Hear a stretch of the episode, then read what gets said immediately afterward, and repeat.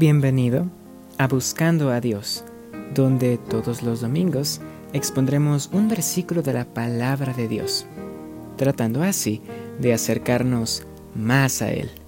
Yo soy Cristian Méndez y el título para esta reflexión es Mentiras disfrazadas. Pero Dios sabe que el día que comáis de Él serán abiertos vuestros ojos y seréis como Dios, conocedores del bien y el mal. Génesis 3:5. ¿Qué te parece si para comenzar hacemos una oración? Padre nuestro que estás en los cielos, santificado sea tu nombre. Señor, en esta hora queremos pedirte tu dirección, para que meditemos en tu palabra y podamos poner en práctica los consejos que nos das. Acompáñanos, Padre en el nombre de Cristo Jesús. Amén.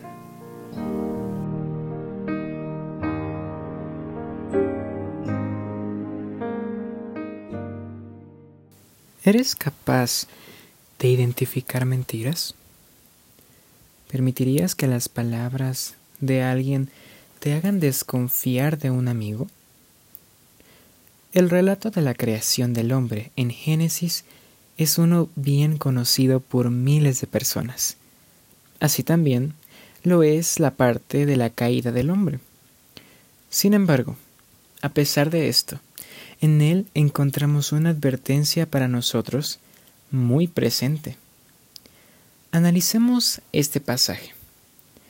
Satanás, disfrazado de serpiente, entabló un diálogo con Eva a fin de hacer caer al ser humano y degradarlo a una condición semejante a la suya, en rebelión contra Dios, sumido en pecado, separado de Dios. Y es que este ha sido el mismo deseo que el enemigo tiene para nosotros desde entonces y hasta ahora. No obstante, hay algo interesante. Escucha.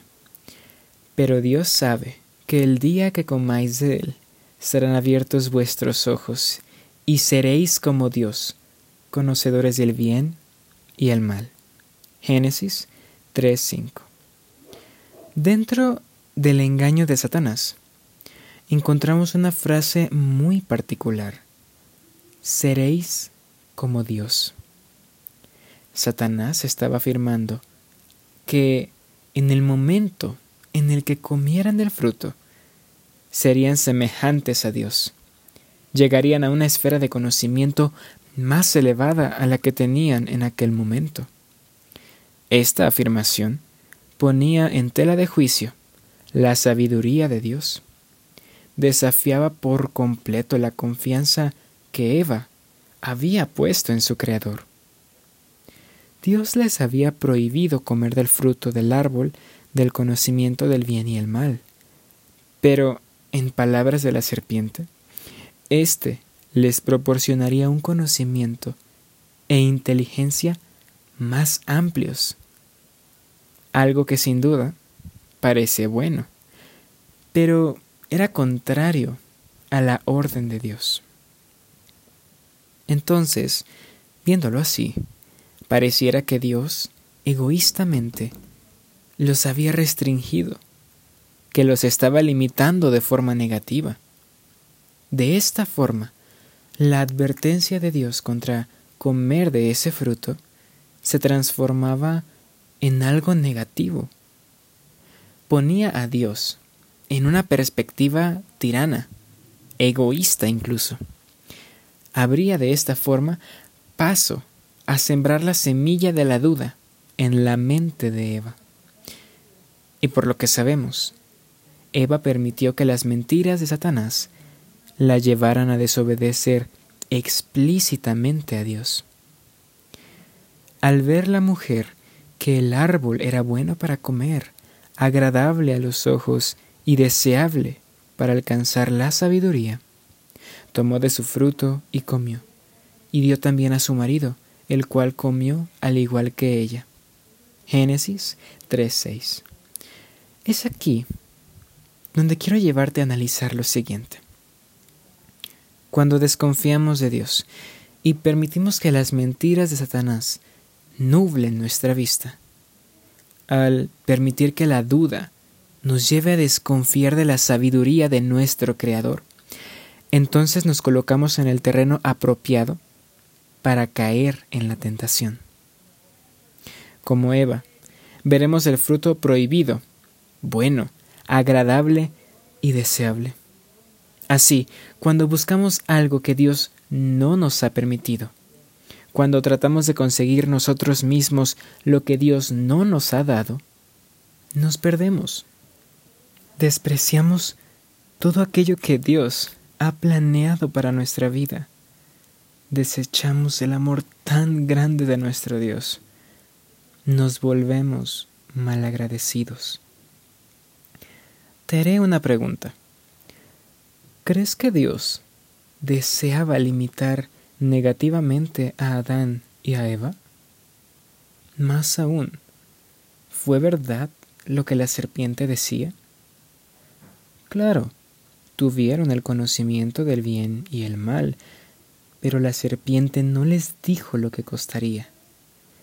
La degradación del ser humano y de toda la perfecta creación de Dios. Por otro lado, la advertencia de Dios fue muy verdadera. A raíz del pecado, la muerte entró al mundo. Te quiero invitar a pensar, ¿cuál es tu fruto prohibido? ¿Qué está usando Satanás ahora para separarte de Dios? ¿Puede ser la música? Cuando escuchamos letras y ritmos que no alaban a Dios y someten nuestros pensamientos a ideas contrarias a la voluntad de Dios. Videos inapropiados que dañan nuestra mente. Películas que nos alejan de Dios. Incluso pueden ser personas que más que ayudarnos, nos dañan, que nos alejan de Dios y nos llevan a la desobediencia. Satanás sigue activo y con él su mismo deseo. Planta en nosotros el pensamiento de ser más inteligentes, más sabios y capaces de razonar incluso que Dios. Puede que no de frente, pero sí a través de ideas, sugestiones, dudas, siembra así desconfianza en aquel que nos creó. Necesitamos ahora tener una confianza firme en Dios, tanto que podamos desechar cualquier tendencia pecaminosa, una confianza tal que cuando Dios nos guíe por un camino que humanamente no parezca ideal, confiemos en la sabiduría que nuestro Creador tiene.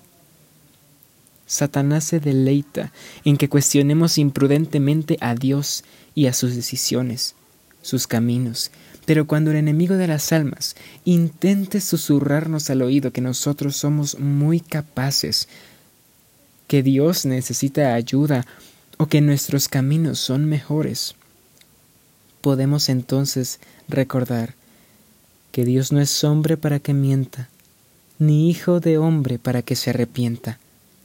¿Acaso dice y no hace? ¿Acaso promete y no cumple? Números 23:19. Dios no tenía motivos ocultos para engañar a Adán y a Eva. Su advertencia era por amor y era verdadera. Conociendo lo que era mejor para ellos, lo mismo sucede ahora nos advierte contra aquellas cosas, acciones y comportamientos que nos dañan y que, como el fruto prohibido, nos están llevando a la muerte. No permitas que Satanás disfrace frente a ti al pecado como deseable, como agradable o bueno. Nada que vaya en contra de la voluntad sabia de Dios puede tener algo bueno. Hoy te invito a pedir fuerzas a Dios, en oración, cuéntale tus tentaciones, tus debilidades y con sinceridad busca su ayuda. Él está dispuesto a ayudarnos y ten por seguro que lo hará. Confía en Jehová con todo tu corazón y no te apoyes en tu propia prudencia. Reconócelo en todos tus caminos, y Él hará derechas tus veredas. Proverbios 2, 5 al 6. Confía. Dios nunca se ha equivocado y jamás lo hará. No importa cómo te lo pinte el enemigo, las consecuencias que Dios nos advierte frente al pecado son muy verdaderas. Sus deseos son para nosotros lo mejor. Sus caminos son mejores que los nuestros. Aprendamos a confiar en Dios y que nada de lo que el enemigo diga nos haga dudar, nos haga desconfiar de ese amigo fiel. ¿Qué te parece si para finalizar hacemos una oración? Padre nuestro que estás en los cielos, santificado sea tu nombre.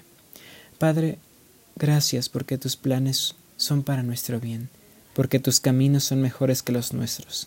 Ayúdanos a confiar en ti.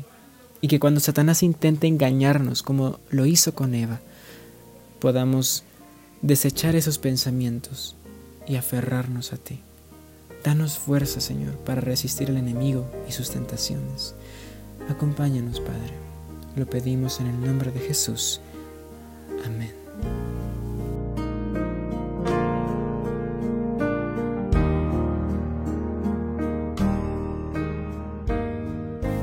Gracias por haberme acompañado en esta ocasión. Espero que esta pequeña reflexión haya sido de bendición para ti. Te invito a que no te pierdas la próxima reflexión el siguiente domingo. Pásate también por mi Instagram, arroba buscando.a.dios barra baja, donde comparto pequeñas cápsulas que espero sean de tu agrado, pero sobre todo que sean de bendición para tu vida. Nos vemos hasta el próximo domingo.